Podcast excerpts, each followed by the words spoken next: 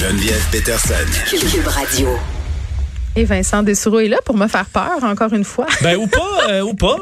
Je Ben, sais pas. hein. un astéroïde, parce que hier, écoute, quand des gens m'envoyaient ça parce que je suis rendu de notoriété publique que j'ai peur de l'espace. C'est- oui. Puis le, le film Don't Look Up que tout le monde a vu pendant le temps des fêtes. Là.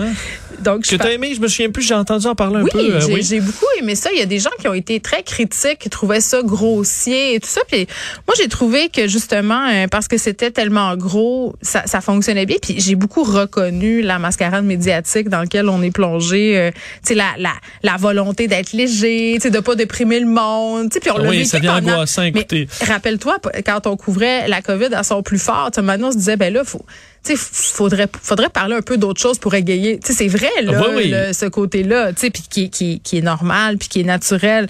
Mais tu sais, après le film Don't Look Up, je regardais des extraits passés d'une scientifique française qui s'est fait ridiculiser à la télé. Tu sais, la scène qui a fait jaser dans le film où la fille là, pète un boulard dans une émission Mhm. du matin dans le film.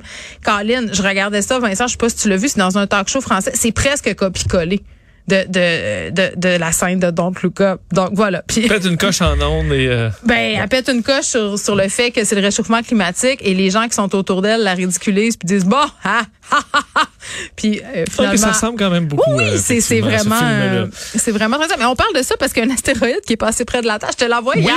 euh, J'étais là, Vincent, euh, oh, ah, on passe à deux doigts. Tu vas véri- vérifions un peu, parce que surtout là, euh, on était assez rassurés. Hier, on disait ça passe proche, mais ça va passer. Euh, D'ailleurs, il y a un euh, live stream parce que c'est, on pouvait pas voir euh, cet astéroïde à l'œil nu hier, mais euh, on pouvait euh, tenter de le, de trouver dans le ciel avec de l'équipement, des euh, télescopes et compagnie. Au moins un live stream là, qui diffusait en direct sur Internet qui a pu apercevoir ce euh, donc ce- ce- cet objet-là qui a passé quand même, faut dire, à 2 millions euh, de kilomètres Si euh, près, de mais la si loin.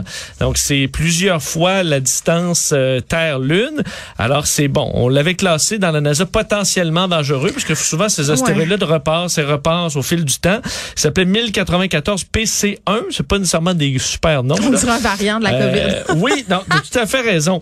Euh, mais là, je suis allé voir un peu, est-ce que euh, on a à être nerveux dans les prochaines années ou pas, là, pour ceux qui écoutent Ah, les dis-moi films? pas oui, s'il te plaît, là. Euh, en fait, c'est peux- combien gros cette affaire-là, cette histoire-là? C'est un kilomètre de circonférence, c'est ça que j'ai. C'est Euh, juste mêlé? C'est euh, 10 terrains de football. Ben, quand- OK. À peu quand près. même, Donc, ouais. c'était quand même euh, gros. C'est conséquent. oui, oui, ça, ça aurait pu euh, écoute, ca- causer de sérieux problèmes.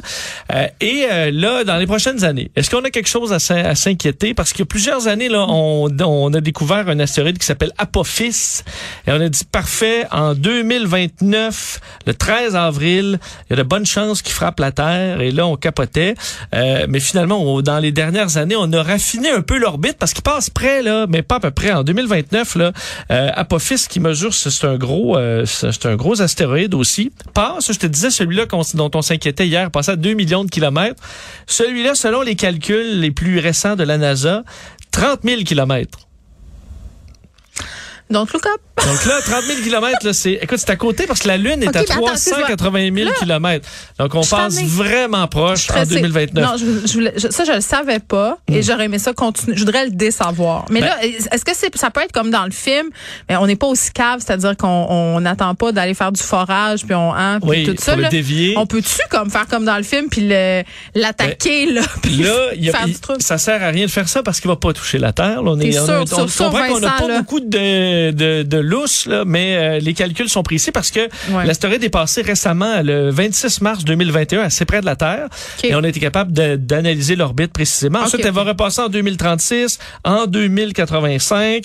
Euh, il y a un bout où on est plus sûr. Là. À partir de dans 100 ans, là, euh, c'est un petit peu moins sûr de euh, où, va, où va passer cet astéroïde. Est-ce qu'il y en a d'autres, par contre? Il y en a deux là, dans les 100 prochaines années. Tu viendras plus, Vincent, l'émission. Non, mais je te rassure, je te dis que c'était correct, là, au moins pour au moins 100 ans. Bon. Euh, Il y en a deux qui pourraient frapper la Terre euh, d'ici 2021, qui, euh, d'ici 2021, d'ici 100 ans, Oui. euh, et qui ont, eux, entre...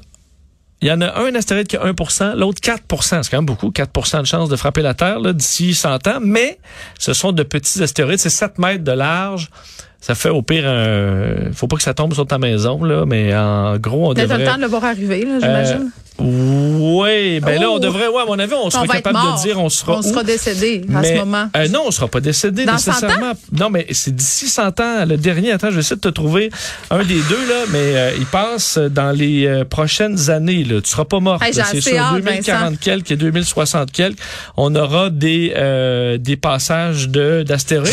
qui pourraient- mais c'est des petits. Alors, au pire, on dit certains font juste, là, on, comme en Russie, là, une espèce de gros bang. Ouais. Euh, ça peut casser des vitres, alors, dépendamment de la taille. Euh, on, euh, on, bon, il peut y avoir certains dommages, mais on mourra pas euh, de, de. Ah, ok, je lisais les dates là, précisément. Le 4,6 là, Attends, je- j'ouvre mon Google ben, Agenda. ça, tu, écoute, faudrait que tu vives longtemps, 2095. Mais je suis très en santé. C'est ça. Faudrait peut-être qu'on invente des, euh, oui, des des prothèses. nouvelles affaires. L'autre 1,1% c'est en 2104. Ouais, mais c'est ça, je vais être morte, Vincent. J'aime pas ça dire ça. Il y en a 0,37% en 2074. Là, on, là, j'aimerais y être, là. 2074, là, c'est dans, euh, dans pas si long. On sera là pour voir ça. On va être vieux. T'aimerais, t'aimerais pas ça être vie- vieillissante, là? Puis sur cette tune-là, tu vois le de marée arriver, puis tu te dis, ah, c'est une belle fin. On dirait que je, fais, je ferais pipi dans mes bobettes. Ah. D'incontinence en. CHSLD. Je vais Oui. être dans le CHSLD.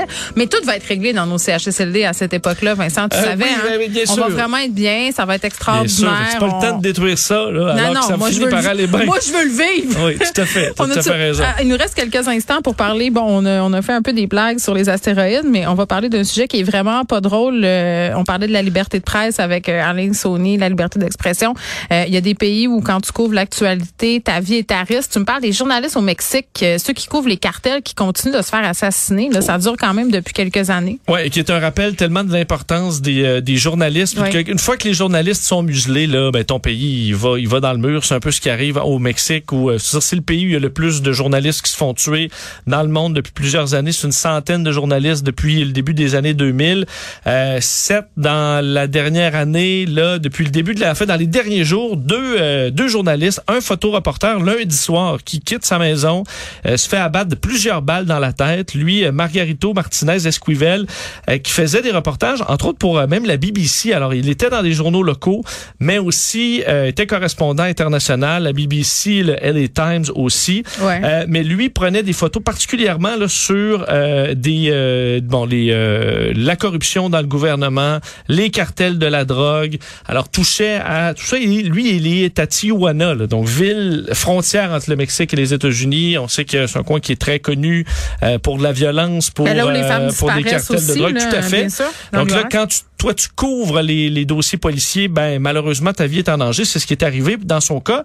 Et dans un, à l'autre bout du pays, à Veracruz, il y a quelques jours aussi, un journaliste qui est tué à coups de couteau et lui enquêtait sur dans sa région le des liens entre les politiciens et les cartels, euh, entre autres qui selon lui le secteur-là est une des plaques une des plaques tournantes du fentanyl euh, qui est envoyé ensuite aux États-Unis.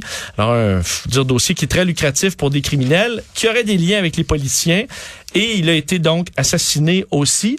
Et euh, il avait écrit même sur son blog, lui avait un blog d'information où il Ouais. disait a récemment, il dit, dès que la presse mexicaine pointe ou signale des liens entre des acteurs politiques et le trafic de drogue, les autorités devraient procéder à une enquête. Or, l'État et ses institutions préfèrent s'en prendre aux journalistes, si ce n'est les tuer d'abord. Et euh, maintenant, il est mort. Donc, euh, et on se rend compte au, au, au Mexique, quand les journalistes se font tuer, il y a très peu d'enquêtes, euh, aucune disparition ou meurtre de journalistes qui est élucidé. Alors, la police fait à peu près rien. Il faut dire, ils ont probablement peur pour leur vie aussi.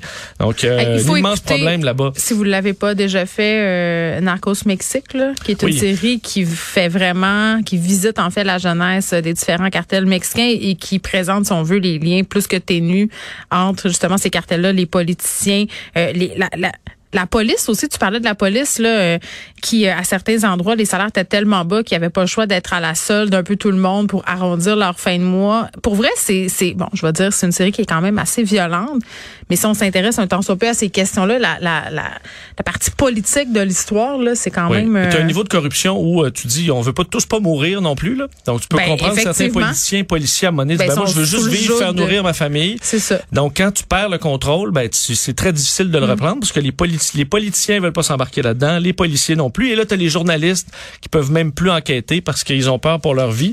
Euh, donc là, on le Ben, Mexique, sais on voit pas, un regain de violence. euh, qui- son courage. Tu sais, je veux dire, tu irais-tu te couvrir quelque chose en te disant peut-être je vais avoir une balle dans la Ben, tête? non, je préférais couvrir autre chose. Ben, donc. Euh, mais ici, tu dis chez nous, admettons, couvrir des dossiers policiers, on a des collègues qui le font très bien. Ouais. Euh, et tu te dis, le jour où une, une organisation criminelle, la mafia, les motards, s'attaquent à un Ben, journaliste, ben, c'est ça, mais les policiers, après, là, je t'annonce qu'ils ils vont essayer de oui, défoncer ça se toutes les passe pas portes. comme ça. là. Il va avoir un réveil policier. Ce que malheureusement, avec un niveau de corruption pareil, tu peux pas avoir. C'est épouvantable. Merci, Vincent. Merci.